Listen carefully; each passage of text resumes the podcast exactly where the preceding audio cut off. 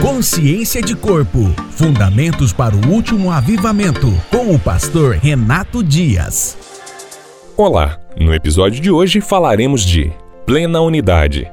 Jesus também disse: Dei-lhes a glória que me deste, para que eles sejam um, assim como nós somos um.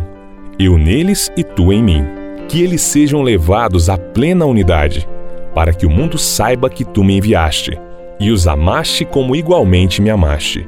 João 17, 22 e 23. Este assunto parece ser o maior desafio e até mesmo um grande paradoxo para a igreja dos nossos dias.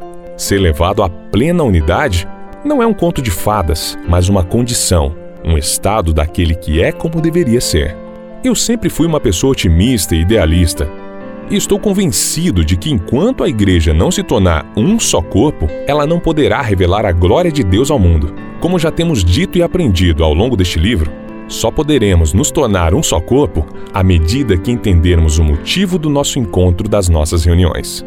E para isto precisamos de homens e mulheres eleitos por Deus para conduzir o rebanho do nosso Senhor com todo temor e tremor até que todos alcancemos a unidade da fé e do conhecimento do Filho de Deus, e cheguemos à maturidade, atingindo a medida da plenitude de Cristo.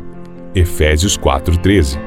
Se a ata da constituição das nossas denominações fossem todas substituídas apenas por Coríntios 13, certamente estaríamos mais perto da plenitude de Cristo. Enquanto apenas trabalharmos nossas competências no âmbito das habilidades e dons, não conseguiremos edificar um corpo mas somente construir uma instituição como qualquer outra, e sabemos que não fomos chamados para isto. Nos dias de Jesus, a nação de Israel estava sob domínio romano, e eles esperavam um Messias.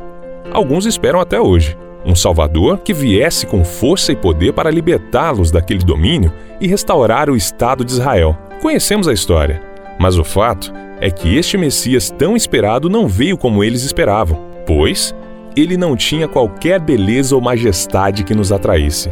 Nada havia em sua aparência para que desejássemos. Isaías 53, 2 Como igreja, não podemos cair no mesmo engano que os judeus caíram, pois eles esperavam um avivamento em forma e glória celestial. O amor resolveu encarnar e revelar toda a sua glória em forma humana. Ou seja, quanto mais humanos formos, não carnais, mais conseguiremos sentir a dor e o sofrimento alheio e revelar a glória do Pai pelo seu Espírito Santo que habita em nós, amando uns aos outros assim como ele nos amou. Ainda dentro do capítulo Pão e Vinho, falaremos sobre cheios do Espírito Santo. Sem o Espírito Santo é impossível amar como ele amou. É impossível nos dar como ele se deu. É impossível nos tornarmos a própria oferta como ele foi a oferta. Como uma pessoa sabia que sua oferta era ou não era recebida por Deus nos dias do Velho Testamento? Não há dúvidas que o fogo que queimava e consumia a oferta era o sinal de que Deus a havia recebido como aroma suave e agradável. Este foi o modelo antes da lei, o qual permaneceu durante o tempo da lei e que permanecerá para sempre. Temos aqui dois exemplos clássicos deste consumido fogo sobre a oferta: Abraão depois que o sol se pôs e veio a escuridão, eis que um fogareiro esfumaçante, com uma tocha acesa, passou por entre os pedaços dos animais. Aquele dia, o Senhor fez a seguinte aliança com Abraão. Gênesis 15, 17 e 18. E Elias.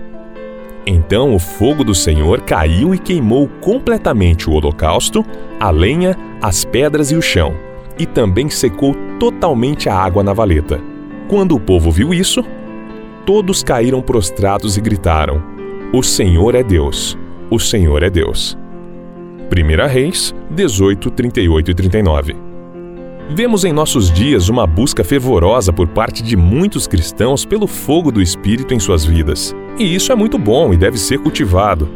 O problema não reside na busca, mas na falta de revelação, e que pode até nos levar muito próximo ao paganismo, fazendo coisas que Deus não mandou para tentar atrair sua atenção, a fim de que seu fogo venha sobre nós. Às vezes, chegamos a situações até bizarras para tentar convencer a Deus que mande o seu fogo sobre nossas vidas, assim como os profetas de Baal nos dias de Elias.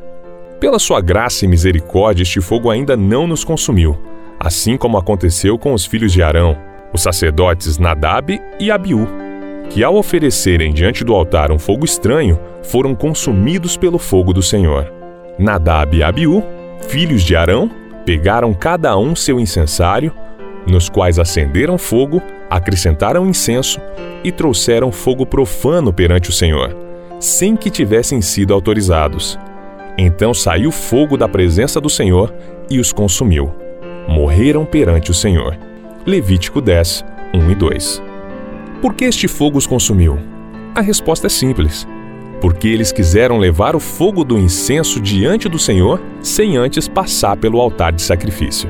Não há como ministrar diante da arca da aliança, que era a expressão máxima da glória e da presença de Deus naqueles dias, sem antes o sacerdote cumprir com a sua obrigação de primeiro imolar a oferta e depois queimá-la sobre o altar. Ou seja, não há como pegar atalhos na vida cristã. Ou nos tornamos a oferta sobre o altar de Deus para que sejamos consumidos, ou o avivamento não virá sobre as nossas vidas.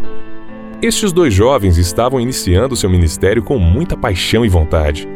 Porém, não respeitaram os processos e tiveram seus ministérios interrompidos prematuramente. A nova geração de cristãos que está se levantando com muita fome e sede por Deus precisará tomar muito cuidado para não cair no mesmo erro de Nadab e Abiú, para não se, para não se tornarem a próxima vítima do fogo consumidor de Deus. Pois de Deus não se zomba. Como poderemos ser cheios do Espírito Santo se não tivermos uma consciência de que, primeiro, eu preciso me tornar a oferta viva sobre o altar? Como poderei dar algo que antes eu não estou disposto a me tornar? Eu não posso dar uma oferta se antes eu não estiver disposto a me tornar a própria oferta. Não há atalhos. O apóstolo Paulo conseguiu instruir a igreja de Coríntios de forma muito clara quanto a este assunto. E ele nos ensina também que a única forma de sermos cheios do Espírito Santo é nos tornando uma oferta viva sobre o altar. Portanto, irmãos, rogo pelas misericórdias de Deus que se ofereçam em sacrifício vivo, santo e agradável a Deus. Este é o culto racional de vocês. Romanos 12, 1.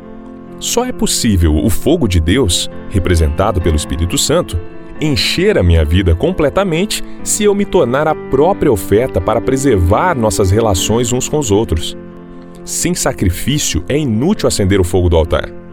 De forma prática, Paulo nos deixou um tratado impressionante sobre a diferença entre poder e amor se andarmos neste caminho, certamente seremos a cada dia esta oferta viva sobre o altar. E então o fogo do Espírito Santo poderá nos consumir para que somente a glória de Deus seja vista em nós. Ainda que eu fale as línguas dos homens e dos anjos, se não tiver amor, serei como um sino que ressoa ou como um prato que retine.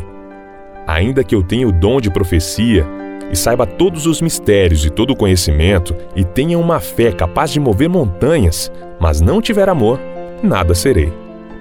Ainda que eu dê aos pobres tudo o que possuo e entregue meu corpo para ser queimado, mas não tiver amor, nada disso me valerá. O amor é paciente, o amor é bondoso, não inveja, não se vangloria, não se orgulha, não maltrata, não procura seus interesses não se ira facilmente e não guarda rancor. O amor não se alegra com a injustiça, mas se alegra com a verdade. Tudo sofre, tudo crê, tudo espera, tudo suporta. O amor nunca perece, mas as profecias desaparecerão, as línguas cessarão, o conhecimento passará. Pois em parte conhecemos e em parte profetizamos. Quando, porém, vier o que é perfeito, o que é imperfeito desaparecerá. Quando eu era menino, falava como menino, pensava como menino e raciocinava como menino. Quando me tornei homem, deixei para trás as coisas de menino. Agora, pois, vemos apenas um reflexo obscuro, como em espelho, mas então veremos face a face. Agora conheço em parte, então conhecerei plenamente, da mesma forma como sou plenamente conhecido. Assim, permanecem agora estes três: a fé, a esperança e o amor. O maior deles, porém, é o amor. 1 Coríntios 13, do 1 ao 13. E por hoje é só. Até o nosso próximo episódio. Consciência de Corpo Fundamentos para o Último Avivamento.